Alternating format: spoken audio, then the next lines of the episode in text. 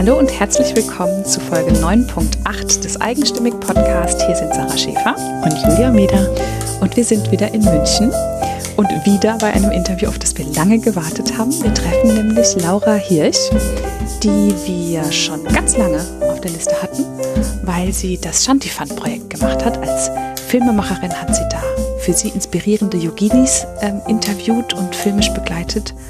Und ähm, das hat sich weiterentwickelt und deswegen war die Zeit jetzt genau reif und ich bin sehr froh, dass wir nicht zu, zum ursprünglich gedachten Zeitpunkt bei Laura aufgeschlagen sind, sondern genau jetzt war genau die richtige Zeit. Ja, ich habe, ähm, ich gucke ja viel in unsere Liste rein und da haben wir ja auch immer Fotos von den Frauen drin und auf den Fotos, die aus dem Shantifande-Projekt kommen von ihr, die, die bei uns drin waren, da sieht sie so ein bisschen MTV-mäßig aus, wie so eine Moderatorin. So, genau, so sehr, ne? Und das hatte ich irgendwie das Bild im Kopf. Und dann, als die Tür aufging, stand da für mich eine andere Frau. Mhm. Aber die hat viel mehr geleuchtet, ja. war viel mehr Frau und viel mehr äh, da. Also die, die, Präsenz, ja, die strahlt das einfach. Das ist ja. der Hammer, ja. Eine wunderschöne Frau, aber auch einfach, weil du total überwältigt bist von ihrer Ausstrahlung ja. und gar nicht so im im plakativen, überwältigenden Sinne, sondern es hat was ganz, ähm, also wir alle waren dort einfach auch in ihrer Höhle, die sie da gebaut hat, in ihrem wunderschönen Wohnzimmer. Irgendwie waren wir alle miteinander da und verbunden und alles war gut und es war wie mit Freundinnen schnacken. So. Ja. Ne? Und äh, wir hatten ja auch äh, meine Tochter dabei, die ist ja vier Jahre alt und auch die, also Laura hat es einfach geschafft, sie damit reinzunehmen. Sofort. Und sie war ein, einfach eine Frau mit im Raum. Mhm. Und ähm, das war einfach so schön, ja, zu sehen, ähm, was dann auch dazu geführt hat, dass Marie mit uns tanzen wollte ja. und ähm, sehr gestaunt hat, als Laura ihre Kleider äh, vorgeführt hat, diese, wo, wo sie echt tolle Sachen auch dabei oh, hat. Ja, weil man merkt einfach, Laura hat sich so selbst gefunden, ist irgendwie fast schon zu wenig. Irgendwie ja. ist so.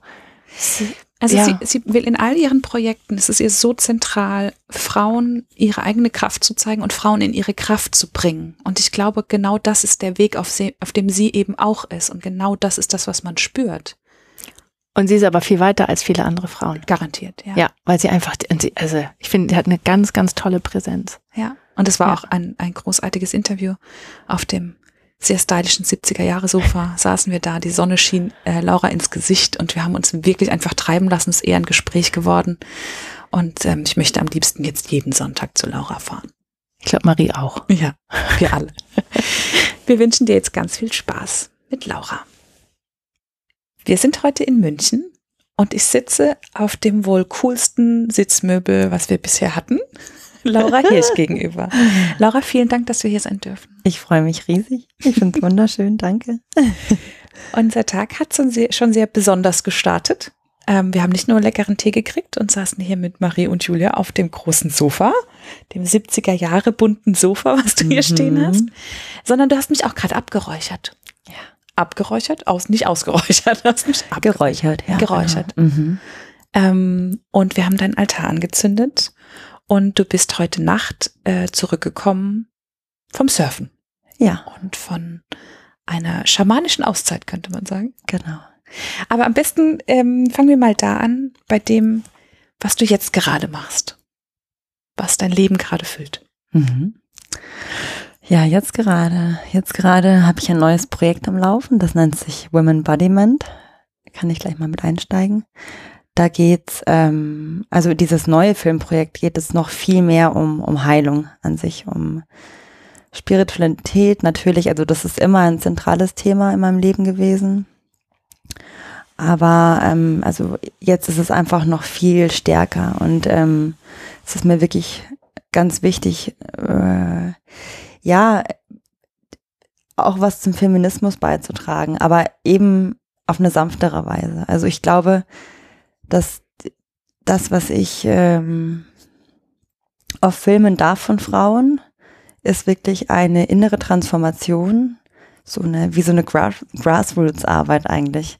Also so eine, so eine Arbeit so an der Wurzel, wo man ähm, die, diese Stärkung von innen, die dann im Endeffekt auch so viel Gutes im Äußeren, ja, mhm. wieder ähm, bewirken kann. Und ja, das neue Projekt eben Women Embodiment setzt sich zusammen aus Women und Embodiment und ähm, beschreibt wirklich auch die Verkörperung dieser inneren weiblichen Kraft, dieses oder die, die Wiederentdeckung auch dieser weiblichen Urkraft, die, ähm, die so verborgen ist, weil wir so viele Jahre hinter uns haben als Frauen ähm, durch den Katholizismus, durch also Christentum, alle möglichen großen Religionen, die ja eigentlich diese monotheistische Idee haben von dem dem Gott, dem männlichen Gott, der das Sagen hat und die Frau ist eigentlich nur das Beiwerk oder ist einfach nicht so viel wert. Und ähm, ja, wir haben so viele Jahrtausende hinter uns als Frauen, in der wir nicht, in denen wir nicht geschätzt wurden. Und das ist einfach gerade mein zentrales Thema, wirklich nochmal an diese Wurzeln auch zu gehen. Also 3000 vor Christus, 5000 vor Christus, wo es überall auf der Welt Göttinnen-Tempel gab, wo wirklich den Frauen gehuldigt wurde, mhm. weil sie die Schöpfer waren. Also Frauen haben Kinder gebärt. Und aus diesem Grund wurden ihnen Tempel halt ähm, gewidmet, geweiht. Und ähm, ja, also ich finde es so, ich finde es auch so spannend in der Zeit jetzt gerade zu leben, ja, weil man merkt es ja auf Instagram, auf allen möglichen Portalen. Es ist es ist so, es ist so gewaltig, was gerade passiert. Also viele Frauen tragen irgendwie The Future is Female auf ihren mhm. T-Shirts. Ich finde es so cool, weil ich mir denke, ja, ich kann es mir noch nicht vorstellen. Das muss jetzt auch nicht sein, dass die Frau, also dass es nur noch alles weiblich sein muss, aber die weibliche Kraft darf jetzt wieder gezeigt werden. Das ist so schön und ähm, ja, es muss nicht immer alles nur durch Kämpfen sein, sondern auch durch einfach so eine Weichheit, die wieder, die wieder da sein darf, die gezeigt werden darf. Und das, äh, das macht mich irgendwie total glücklich. Und du machst das in deinen Filmen? Ja, genau. Und wir haben uns kennengelernt, ähm, weil du das Shantifund-Projekt hattest und dort ja. ähm, Filme über Yoginis gemacht hast. Genau. Über inspirierende Frauen im Yoga. Genau. Frauen, die du inspirierend fandst vor allem. Mhm. Und ähm, jetzt, ja, sagst du ja, geht es noch viel mehr um die innere Heilung, um die innere Stärke von Frauen. Und ähm, hast du denn schon Filme gemacht oder Filme geplant für dein jetziges Projekt, über die du schon reden kannst? ja, ich habe tatsächlich schon äh, begonnen, auf Ibiza zu filmen. Da war ich im Juni und habe gleich drei Frauen gefilmt. Ähm, zwei davon sind Schamaninnen ähm, und eine davon ist Kunsttherapeutin. Und diese mhm. Kunsttherapeutin hat vor zwei Jahren das erste Mal auf Ibiza ein ähm, Festival gemacht, ein Kreativfestival für Frauen. Das nennt sich Tiny Dreams Festival. Und hat mich damals eingeladen, da zu filmen. Ähm, war dann aber eher nur so, dass ich, äh, ach, ich, ich, ich wollte vor zwei Jahren schon Filme machen, generell über Frauenkreise, weil das ja so ein Thema ist, das so im Trend auch liegt und dachte mir, ja, das passt ja, dann, dann filme ich dort und dann hat's aber, ist aber wieder alles eingeschlafen.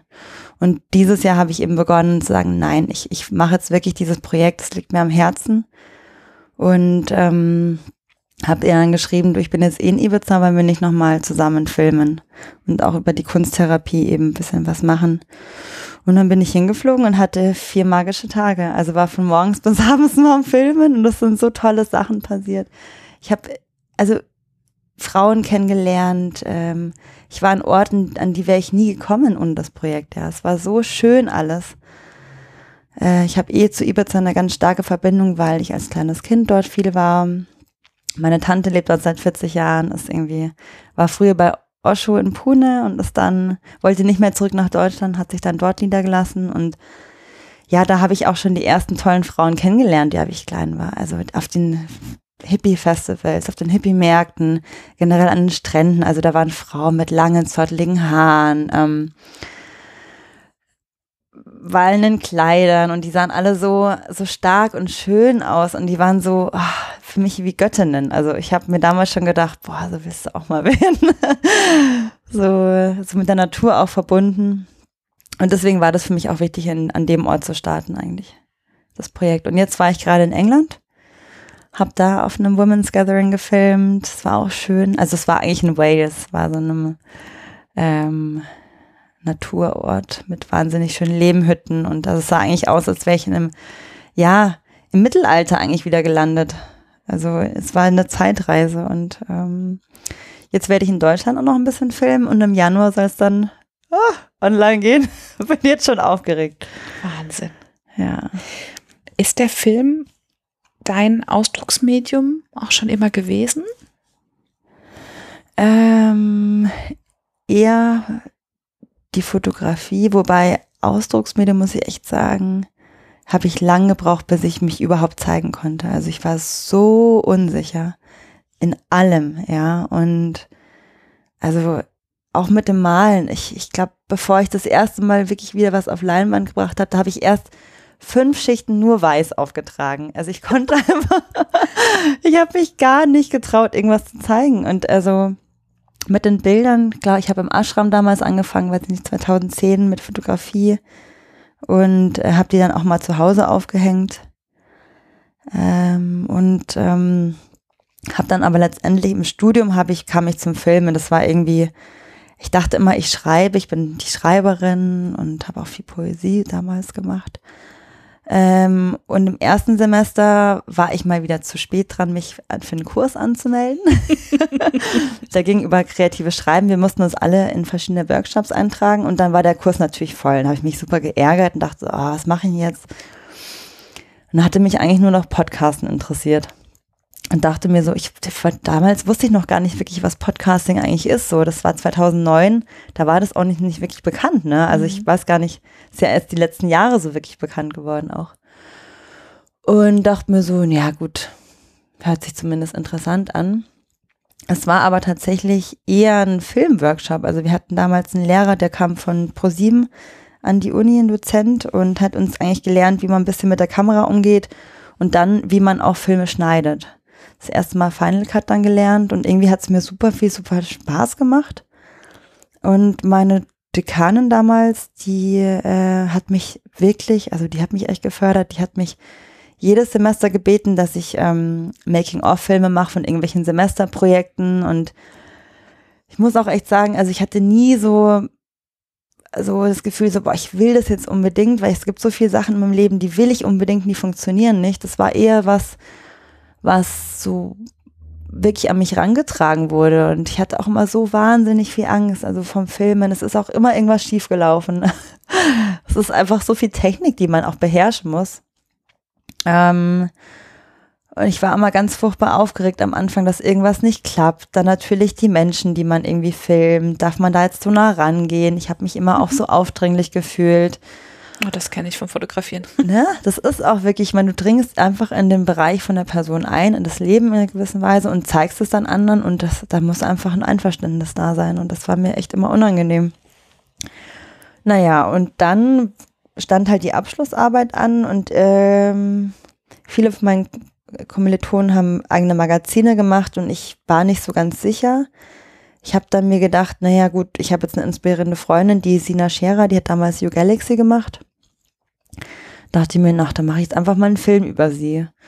Und genau diesen Film, also das war dann das Urmodell vom Shantifan-Projekt. Dieses eine Frau ähm, hat sich irgendwie durch Yoga verändert, also ist glücklicher geworden, kennt sich jetzt besser und ähm, macht ganz viele andere Sachen selber, also nimmt ihr Leben so in die Hand. Die hat irgendwie die Bilder gemacht für dieses You Galaxy Yoga Mode Label. Die hat die, ähm, die T-Shirts selber bestellt, selber bedrucken lassen, hat das ganze Design gemacht, die Vermarktung.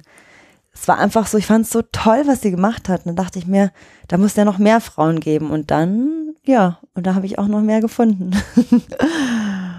und das Schöne war wirklich, Claro, ich recherchiere natürlich eh gerne. Ich habe auch Journalismus studiert.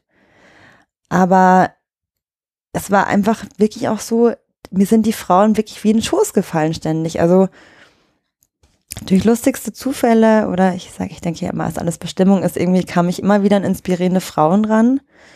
Und ähm, ja. Kann ich nur so unterschreiben, dass man eigentlich denkt, wir haben ja auch angefangen und gesagt, wir interviewen ein paar Frauen, die wir halt kennen und plötzlich, wir sind so überwältigt davon, wie viele es gibt, ne? Ja. Und wie die Wahnsinn. auf einmal auf den verrücktesten Wegen zu uns kommen. Ja, ich glaube auch, wenn man da die Augen dafür aufmacht, auf einmal. Aber habt ihr das auch so? Also es war bei mir jetzt immer so, die Frauen, die ich auch filmen wollte, die haben immer gesagt, ja, wieso willst du mich denn filmen? Ist doch gar nichts Besonderes, was ich mache. Sind ganz oft die besten Interviews, wenn die Frauen ja. sagen vorher, ich? Wirklich? Ja. Aber ich habe doch gar nichts. Und dann denkst du so, doch. Von außen doch, natürlich. Ja, wie schön. Also so wirklich jeder von denen dachte ich so, natürlich musst du gesehen werden. Das ist toll, was du machst. Also und gleichzeitig kannst du es aber nachvollziehen, wahrscheinlich auch, weil du gesagt hast, du hast selbst lange gebraucht, bis du so sichtbar ja. werden konntest. Ja, ja, das stimmt, ja, auf jeden Fall. Doch, und ich kann auch die Angst nachvollziehen. Ich meine, ich bin jetzt auch ein bisschen aufgeregt. Das ist, äh, ja, sich auch den Raum zu nehmen, zu erzählen und ähm, Jetzt bin ich natürlich nicht auf Kamera, das ist, wo wir noch Bilder machen, das ist ja nochmal, das ist ja nochmal. Aber ja, wenn du gefilmt wirst, ja. ist halt nochmal was anderes. Ne? Ja. Du musst gleichzeitig den Gesichtsausdruck irgendwie, den, den willst du immer unter Kontrolle behalten und trotzdem ja. entspannt wirken. Ja, absolut, absolut. Und dann auch irgendwie, ja, das, das auch nochmal auszudrücken, was in einem drinnen ist, das finde ich auch. Also für mich, für mich ist das immer total schwer. Ich bin auch froh, tatsächlich hinter der Kamera zu sein, weil ich oft Probleme habe, mich durch Sprache auszudrücken. Also vom Gefühl her, ich, ähm, ich mal lieber, ich mache lieber ein Filmchen oder schreibe. Beim Schreiben habe ich Zeit, ne? da kann ich viel mhm. nachdenken. Aber zu sprechen, das fällt mir oft auf echt schwer. So. Und da bewundere ich die Frauen auch, weil ich sage dann oft immer so, gut, ich habe natürlich Frauen, Fragen im Kopf, aber erzähl doch erstmal. Und dann schneide ich's. Mhm. Und wenn ich noch irgendwie eine Frage habe, dann hake ich nach. Aber es ist wirklich so, dass ich den Frauen auch irgendwie einen Raum gibt, dass sie erstmal drauf losschwallen könnte, weil das ist ja eh was, was wir gern machen als Frauen, ja. Und ja, das ist mir, also das ganze Projekt ist wirklich, sowohl jetzt Shantifan als auch Women Body Man, das ist mir mal ganz wichtig, dass ähm, das einfach alles sein darf. Also ich habe natürlich auch die Regeln im Kopf, wie gewisse Schnitte sein müssen, wie ein Bild aufgeteilt ist, aber eigentlich lasse ich es immer so irgendwie laufen und deswegen nenne ich mich auch Conscious Filmmaker. Also wirklich so, es darf sein, was sein darf und was dann im Schnitt rauskommt, ist ja nochmal eine andere Geschichte. Ja. Da passiert ja mhm. dann auch nochmal so viel Magie, ja, wo ich mir denke, boah, Wahnsinn, dass dieses Bild jetzt auf das passt und dieser, also das war es gar nicht geplant. Und ach, da kriege ich oft so Gänsehaut. Ja, aber, aber der Frau, der Geschichte, dem Thema, dem Material den Raum geben zu können, dass sich daraus was entwickeln darf. Ja. Das ist eben auch, ähm, und, und da das ist quasi der Satz wieder, den du vorhin gesagt hast. In was für einer tollen Zeit leben wir, ja. dass wir die Möglichkeit haben, auch so leicht an diese Technik ranzukommen. Ja. Sei es bei dir die Kamera, bei uns die Aufnahmegeräte mhm. und, und das alles veröffentlichen zu können. Weil würdest du das natürlich, ginge das nur im Rahmen eines Fernsehprogramms, eines Fernsehsenders oder bei uns im Radio, hättest du ganz andere Rahmenbedingungen ja. und könntest das nicht so frei machen eben. Ja, ne? absolut. Und da haben wir eben jetzt andere ja. Möglichkeiten. Das ist so schön und äh, ich muss jetzt auch gerade dann denken, ähm, ich glaube vor vier Jahren oder so war ich in einem Videogeschäft und dann mich mit einem Mann unterhalten, weil ich irgendwie ein Objektiv wollte und dann meint er so, ja, also er findet das jetzt auch so blöd, jetzt filmt er ja schon jeder heutzutage und ähm, genau, so. niemand muss das mehr so richtig lernen und dann sieht man da irgendwelche Filme, die ständig alle total verschwommen sind, keiner kann mehr Schärfe ziehen. Dann dachte ich mir, ja, verstehe ich. Ich meine, die Menschen, die es von der Pike auf lernen, klaro, das ist ihr Feld und ich verstehe, dass man eine gewisse Meisterschaft irgendwo reinbringen muss. Das passiert aber auch durch jahrelange Arbeit, ja. Mhm. Das ist einfach so. Manche Sachen muss man sich einfach auch selber beibringen und da darf es einfach sein, dass was nicht perfekt ist am Anfang oder vielleicht auch viele Jahre nicht perfekt ist, meine Güte. Und wie schön ist es, dass so viele Leute auch ihre eigenen Filmchen auf YouTube stellen. Also ich habe mir zum Beispiel, Makramee ist ein totales ähm, Hobby von mir geworden. Habe ich mir dadurch gelernt, dass Menschen einfach auf YouTube irgendwelche Filmchen gestellt haben, wie sie die Knoten machen. Ist doch geil. Und ich finde es auch so gut, dass dann solche Sachen auch, ähm, auch so Ne, gerade wenn du so einen YouTube-Channel hast und gehst ja. da an die ersten zwei Videos zurück. Mhm. Ich finde das so mutmachend zu sehen, ja dass die einfach nicht von Anfang an perfekt genau, waren. Dass stimmt. es da auch am Anfang was gab, was einfach mal nicht geklappt ja. hat. Ja. Und da dann auch als, als YouTuber, als Podcaster, als Blogger, als was auch immer, den Mut zu haben, zu sagen, ja. nee, ich lasse den Anfang drin. Absolut. Um das zu zeigen. Das siehst du ja bei mir auch, bei den, das sind jetzt vier Staffeln Shantifan. Die ersten Filme, das war ja total einfach noch. Wobei ich sagen muss, in der ersten Staffel hatte ich tatsächlich noch Leute, die für mich gefilmt haben. Ach. Weil da habe ich mir noch nicht rangetraut. Da habe ich dann die Interviewfragen gemacht und die Organ, alles mögliche und Ton, aber ähm, die Kamera, die kam dann erst ab dem zweiten, ab der zweiten Staffel, weil ich dann gemerkt habe, ähm, ich will auch nicht ständig meine Freunde oder Leute arbeiten lassen für Umme. Ähm, beziehungsweise ich hatte auch mal Kameramänner gezahlt. Einen Kameramann hatte ich dabei. Weil es waren ja immer nur Frauen sonst, die mitgewirkt haben. Das ist mir auch wichtig, nur Frauen auch zu engagieren, mhm. wenn ich was mache. Ähm, aber ich habe dann gemerkt, nee, ich muss jetzt alleine machen. Ich muss jetzt einfach durch, ich muss jetzt in den Apfel beißen und es war so aufregend, aber es war auch gut. Es war wichtig. Mhm. Ja, Ja, du bist flexibel, es ist deins, Ja. ne? ja, Ja. genau. Und es macht die Filme natürlich anders. Ja, und auch da wieder unabhängig sein, also keinen irgendwie, weiß ich nicht, Sender zu Rate ziehen oder irgendeine Finanzierungsmöglichkeit. Crowdfunding finde ich super. Das ist ja wirklich total demokratisch, aber ich wollte da auch nie jemanden, der mir da irgendwie reinwirkt, so. Weil dann kann man diese Filme auch nicht mehr machen. Also dann ist es auch nicht mehr conscious. Und ähm, ja, es ist auch diese ganze Arbeitsweise, die ich jetzt mir irgendwie die ich da irgendwie habe. Also ich meine, ich habe noch einen Job. Ich arbeite in einer, in einer Filmproduktion als Autorin und ähm, Produktionskoordinatorin und ähm, da kommt das Geld her und das ist in Ordnung so und da habe ich auch kein Herz dafür. Aber das ist genau, was wir vorhin auch hatten. Ähm, wenn auf dem Projekt, was einem so, auf dem Herzensprojekt, wenn da Mhm. manchmal so sehr die Last des Geldverdienens liegt, Ja. ähm, dann, dann kann es daran nicht nur den Spaß nehmen, sondern es gibt dann Druck drauf. Also bei mir war es mit dem Fotografieren ja so, dass ich das nicht mehr machen konnte, weil das mein, in der Zeit, in der es mein Geld verdient hat, weil ich mich dann auch anpassen musste. Ne? Ja. Und es ist sehr, sehr spannend. Aber sag mal, wenn du ein paar Jahre, sagen wir zehn, vielleicht auch 15 Mhm. Jahre zurückdenkst, hättest du gedacht, dass du heute da bist, wo du bist?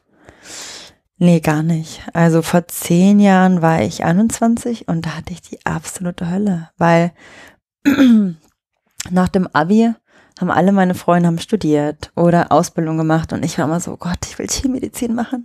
Hatte, ja, hatte aber einen ganz schlechten NC. Mhm. Nee, ich hatte, nee, es gab ein NC, mein, meine Abi-Note war, ich glaube, 2,3 und das war irgendwie bei 1,2 oder so. Also ich hätte da, mein Gott, ich hätte ewig lang, fünf Jahre mindestens, mindestens warten müssen. Und ähm, habe ich erst meine Ausbildung zur Tierheilpraktikerin gemacht. War dann auch noch mal ein halbes Jahr im Ausland in San Francisco. Ähm, bin dann zurück, wusste immer noch nicht. Bin dann nach Berlin zum ersten Mal, habe dann da irgendwie Geografie studiert. War so unglücklich, oh Gott, ich war so unglücklich, ich war so unsicher, ich wusste überhaupt nicht, wer ich bin und was ich machen will. Und ähm, ich kann das so nachvollziehen, wenn man das Abi macht, dass man einfach ist. Was soll man denn auch machen, ja? Also man kennt sich noch so selten, so wenig in diesem, in diesem, in diesem Stadium einfach. Und es, das ist so, ach, das ist so unangenehm. Es ist wie so ein viel zu großer Schuh, in dem man es laufen muss und man wackelt rum und ähm, ich wusste nur, okay, ich mache jetzt mal Geografie und vielleicht gehe ich dann zu, zu einem Reisemagazin und schreibe dann übers Reisen. Das hätte ich mir noch vorstellen können. Und habe dann dieses Semester studiert in Berlin und lerne dann bei einem Café, in dem ich arbeite, ein Mädchen kennen, die mir erzählt, sie studiert Modejournalismus. Und ich dachte mir so, ah ja, okay. Äh, ich wusste ja auch zu dem Zeitpunkt schon, es ist unheimlich schwierig, an eine Uni zu kommen, also in eine, in eine Journalismusschule auch reinzukommen. Und sie hat mir dann erzählt, es gibt da so ein Aufnahmeverfahren, es ist ein kreativer Studiengang. Also ähm, man muss sich da auch bewerben, man muss auch eine Mappe hinschicken alles Mögliche. Ich bin dann zum Infoabend hin und wusste sofort, ja, das mache ich, das will ich machen. Weil ich fand Mode, also du siehst ja, ich habe ja extrem viel Klamotten auch hier, da erzähle ich gerne auch später nochmal was zu. Ich liebe Mode, also ich liebe jedes Teil, das ich bei mir im Schrank habe. Es hat alles eine Geschichte, ich finde es total schön. Ich habe es eine Zeit lang auch verurteilt, weil ich es oberflächlich fand, aber jetzt bin ich wieder zurückgekommen und finde es einfach nur, I love it. ich finde es einfach so schön. Ähm, genau, habe dann eben dieses Aufnahmeverfahren in Berlin auch gemacht und ähm, dann ist meine Mutter krank geworden. Äh, ich war damals 22, äh, meine Mutter, ich war über Ostern zu Hause und mir ist es damals schon so unheimlich schwer gefallen, irgendwie wieder nach Berlin zu fahren. Ich dachte mir so, ah, ich bin doch irgendwie gerne in der Stadt, warum fällt es mir so schwer? Und zwei Wochen später ruft sie mich eben an, total panisch, ja, sie ist jetzt im Krankenhaus und ich muss zurück. Und ich bin dann Hals über Kopf nach München direkt geflogen. Und ähm, dann hieß es ja, sie hat Wasser in der Lunge. Und ähm, es war dann irgendwie so, sie war dann ein paar Tage im Krankenhaus. Ich musste aber eigentlich auch wieder nach Berlin zurück, weil ich musste arbeiten. Die Uni hat wieder angefangen. Und ähm, bin dann wieder zurückgefahren, aber es hat sich irgendwas war einfach. Ich habe irgendwie gemerkt, so meine Eltern sind auch nicht ganz ehrlich. Und dann habe ich meinem Papa auch gesagt, jetzt bitte sag mir, was los ist. Ich muss jetzt wissen, was los ist. Ich komme auch wieder nach München. Und er gemeint, ja, es wäre besser, wenn du jetzt wieder kommst. Und dann habe ich echt am Abend noch meine Freunde in Berlin angerufen. Die haben mir geholfen. Die haben das, das Wichtigste, was ich aus der Wohnung haben konnte, haben sie schon in mein Auto. Und ich bin dann irgendwie nach München zurück und äh, die ganze Nacht durchgefahren. Und ähm, sie war dann auch schon wieder im Krankenhaus. Ich bin ins Krankenhaus und dann haben meine Eltern eben gesagt, ja, es ist so, meine Mutter hat Lungenkrebs. Und ähm, die Ärzte sagen, wenn man Glück hat, noch ein halbes Jahr. Es war echt, also das war, das war richtig heftig. Ja.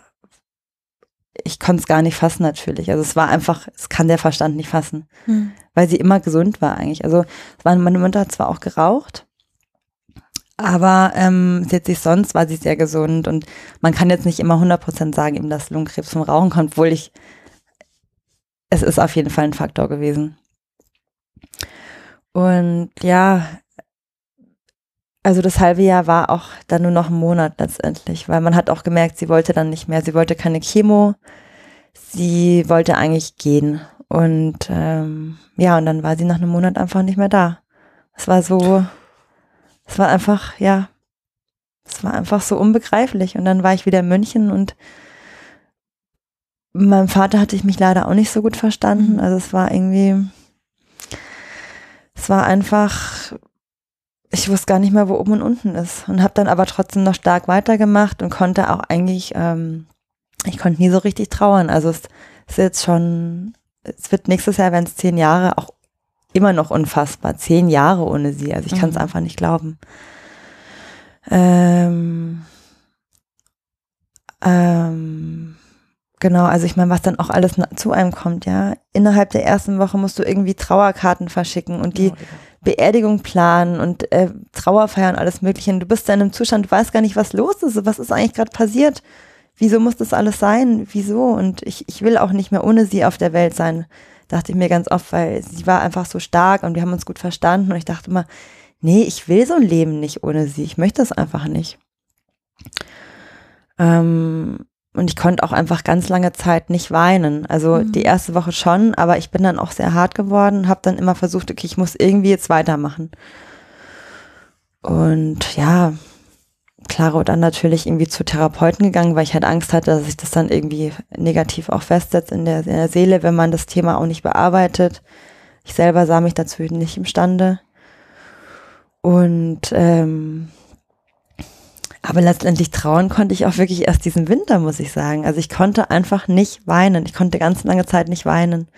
Es fällt mir immer noch schwer. Ähm, ich mache es, wenn dann, eher alleine.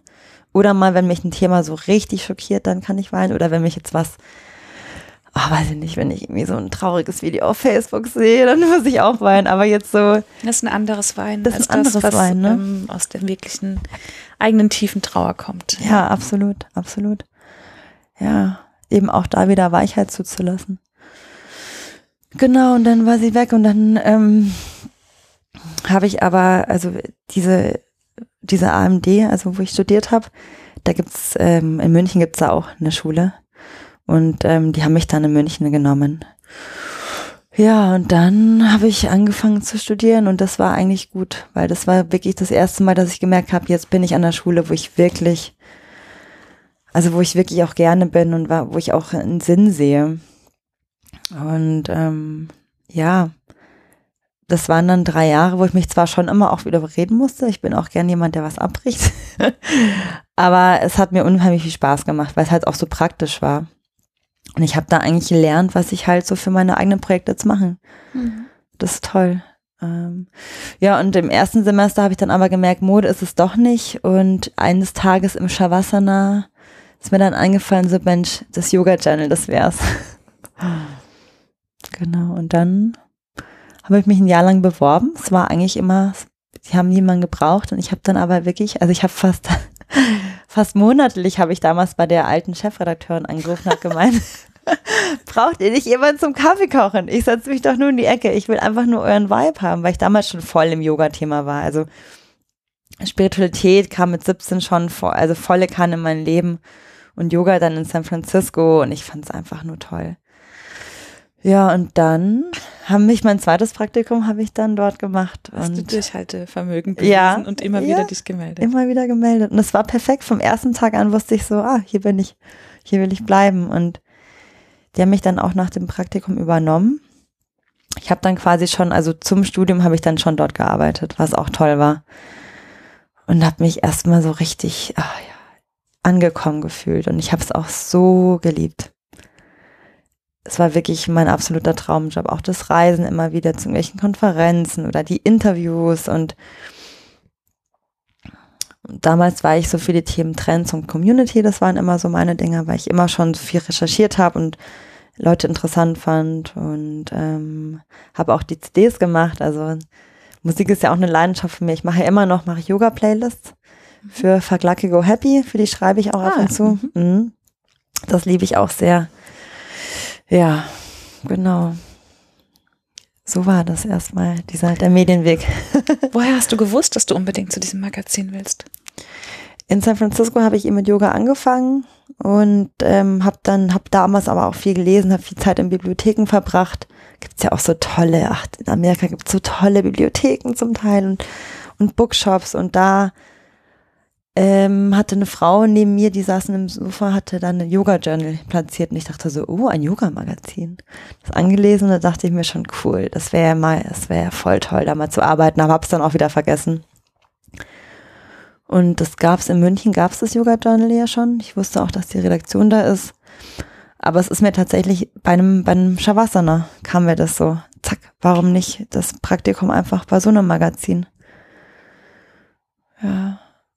Und Ein Shavasana ist eine, Ja. das musst du noch mal kurz sagen. das ist die Endentspannung am Schluss der Stunde. Das der essentielle Teil. Viele überspringen das ja ganz gerne, aber es ist wirklich das Wichtigste eigentlich, dass man den Körper danach nochmal sein lässt. Mhm. Ja, und sich alles regenerieren Da lässt. kam dir der Gedankenblitz. Da kam er. Ja. Das war schön. Ja. Und nachher muss ich auch sagen, also jetzt arbeite ich ja bei einem, ähm, bei einem Reisedokumentarfilm-Format eigentlich, was sich jetzt auch wieder mit der Geografie so deckelt. Und bei der Tierheilpraktiker-Ausbildung, da habe ich ja auch schon so viel über Naturheilverfahren gelernt. Also es ist so, es fühlt sich so an, als würde alles irgendwie so full circle einfach wiederkommen. Es war so, hat alles hingemacht. Auch die Yogalehrerausbildung habe ich in Indien gemacht damals. Da habe ich auch so viel Inspiration bekommen. Ja, und das würde ich auch so gern meinem kleineren Ich nochmal einfach sagen, dass man sich wirklich nicht so stressen muss, dass alles schon irgendwie kommt. Ja. Am Ende wird alles gut. Ja, ja, am Ende wird alles gut. Wo willst du denn noch hin mit deinen Projekten?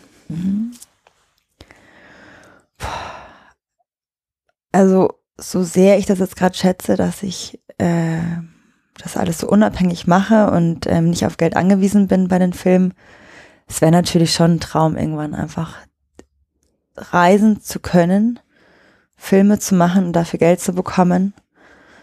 Ähm, aber auch da wieder am allerliebsten irgendwie über so ein, über die Crowd halt. Ja. Ich meine, Internetfilm ist, ist, ist einfach noch so, das ist Open Source und man kann alles umsonst haben und das finde ich auch total in Ordnung. Ich nutze es ja selber, also ich, ich schaue mir ja ständig jeden Tag Filme an und ich würde mir noch mehr wünschen, dass es überall so einen Spenden-Button gibt, ja, dass man auch leichter was spenden kann. Ähm, aber natürlich ist es so, dass ich bis dato eigentlich viel selber gezahlt habe Mhm. was ich irgendwie auch in Ordnung fand, weil es war ja irgendwie auch so, ja, so wie so ein Baby, das man selber halt irgendwie versorgt. Und was einen ja auch selbst verändert. Ja, Also bei dir ist es ja wie bei uns, du holst dir ja Mhm. auch da die, die Inspiration extrem in dein Leben und ja, lernst großartige Menschen kennen. Und Ja. das ist ja nicht nur die Technik, über die man was lernt, sondern ganz viel über sich selbst am Ende des Tages. ja, ja, ich bin total dankbar. Freue mich auch über jeden Trip, den ich machen kann.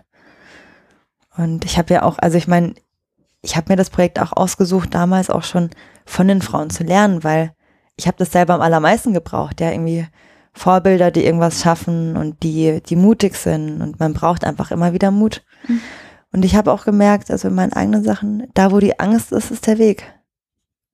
Da, wo die Angst ist, ist der Weg. Ja. Also von den Sachen, von denen ich am meisten Angst habe, da weiß ich eigentlich, da muss, da, da geht's lang. das heißt, ich muss dich eigentlich fragen, wovor du Angst hast. Ja. Das ist wahrscheinlich das, diesen Film ja, zu haben. Also es ist immer noch so, dieses sich zeigen. Also mir fällt es total schwierig immer noch, Bilder auf YouTube, äh, auf, auf, auf Instagram hochzuladen.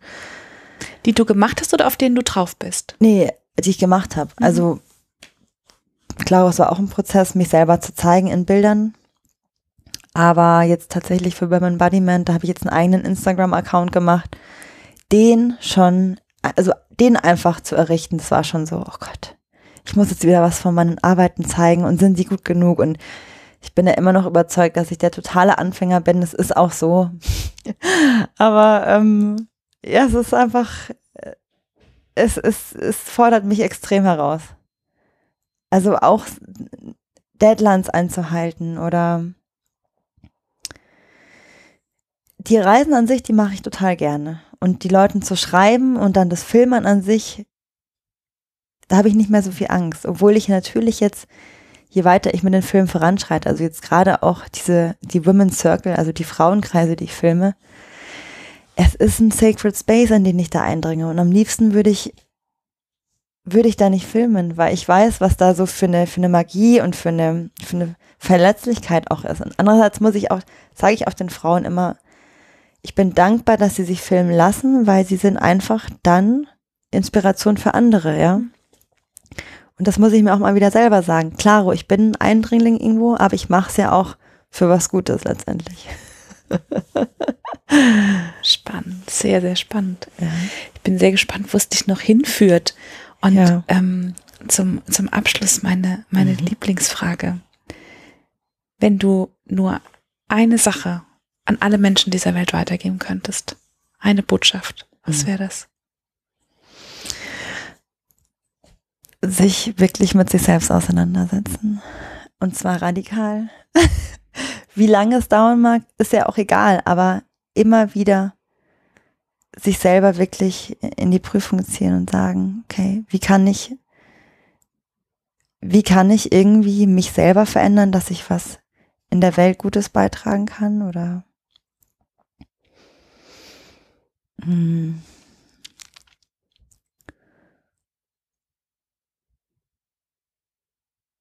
Ja, es, es, es geht ja im Endeffekt nur darum, dass wir immer wieder, dass wir, also die Evolution, ich meine, die passiert ja sowieso durch uns durch, ja.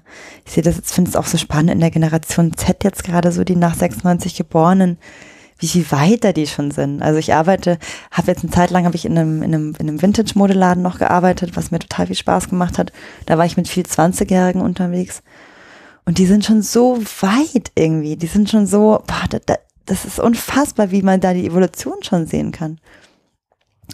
Ähm, genau, also es passiert sowieso, aber man muss sich schon immer wieder, finde ich, ähm, ähm, ja, selber in eine Situation bringen, wo man halt, wo man sich weiterentwickelt und sich auch wirklich anschaut, also wirklich auch hinschaut an seine Themen. Und ähm, ich finde zum Beispiel, ich finde es wirklich wunderbar, wenn Leute auch zur, zur Therapie gehen, weil das ist, es ist einfach nur eine Schule über sich selber und ich finde, jeder Mensch sollte es machen. Also man sollte einfach man sollte auch Lust darauf haben, mal zu gucken, was in einem noch drin steckt.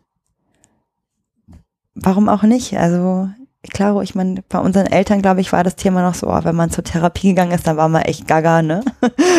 Lieber nicht erzählen, dass man sowas macht, aber ich kenne so viele Freunde, die machen es. Es, es gibt so viele verschiedene Wege. Also, ich wollte gerade sagen, es gibt ja so viele so Wege, viele. sich selbst anzunähern. Mein Gott, und wirklich, ich, ich, finde, Yoga ist auch ein toller Weg, damit anzufangen. Also ich habe das früher immer so ein bisschen verurteilt, wenn Leute nur aus dem sportlichen Aspekt zu Yoga hin sind. Aber man sieht einfach, dass so viele Menschen damit beginnen und dann weiterrutschen. Mhm. Und das ist so schön. Das Schamanismus ist, wie gesagt, ein Thema, das mir sehr am Herzen liegt, weil ich so wunderbar finde, eben mit Mutter Natur zu connecten und ähm, also auch mit, mit allen Geistwesen. Es ist für mich immer noch so ein Konzept, das ich noch nicht so ganz verstehe, aber ich spüre ganz viel, ich räuchere viel, ich bete viel, ich, ähm, ich bin, ich zeige viel Dankbarkeit, ich, ähm, also mir ist es so wichtig, so mit anderen Realitäten oder mit anderen Welten auch in Kontakt zu treten und ähm,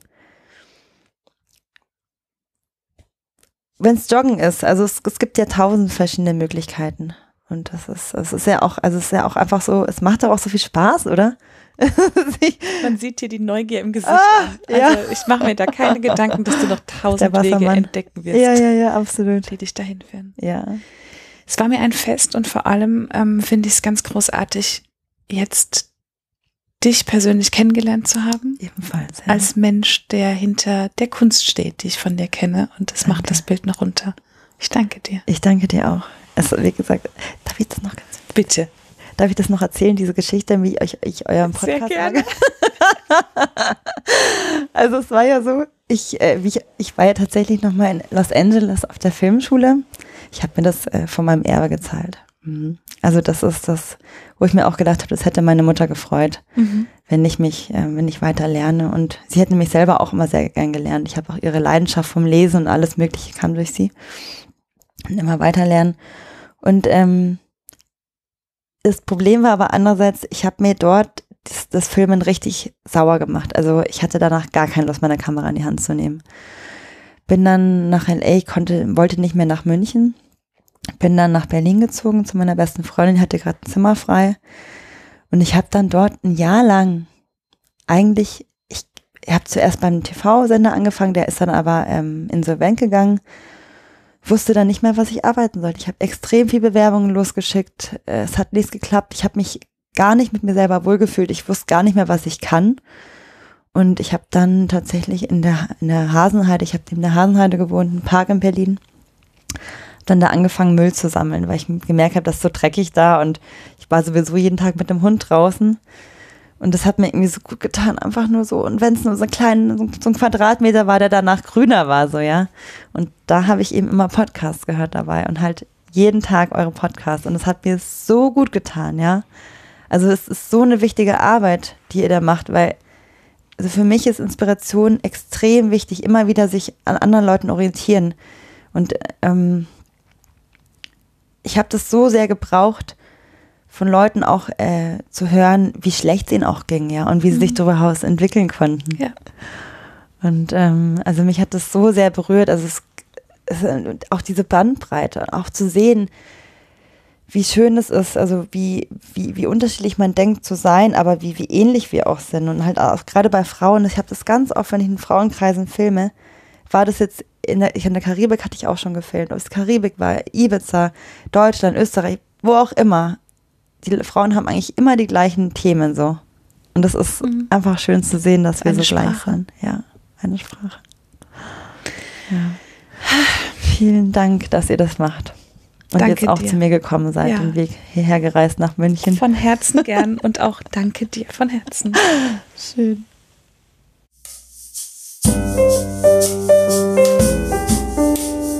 Das war der Eigenstimmig-Podcast von Sarah Schäfer und Julia Meder. Und zu dieser wie zu jeder anderen Folge gibt es auf eigenstimmig.de einen Blogartikel mit ganz vielen Fotos von der Interviewpartnerin und weiteren Infos und Links. Und wenn dir gefallen hat, was du heute und sonst hier bei Eigenstimmig hörst, dann gibt es auf eigenstimmig.de eine Seite, die nennt sich Unterstützen und dort zeigen wir dir ganz viele Möglichkeiten, wie du uns Danke sagen kannst. Wenn du immer auf dem Laufenden bleiben willst, dann trag dich gerne in unsere Newsletter ein oder folg uns bei Instagram, Facebook oder Twitter. Dort sind wir unter eigenstimmig zu finden. Vielen, vielen Dank fürs Zuhören und bis zum nächsten Mal.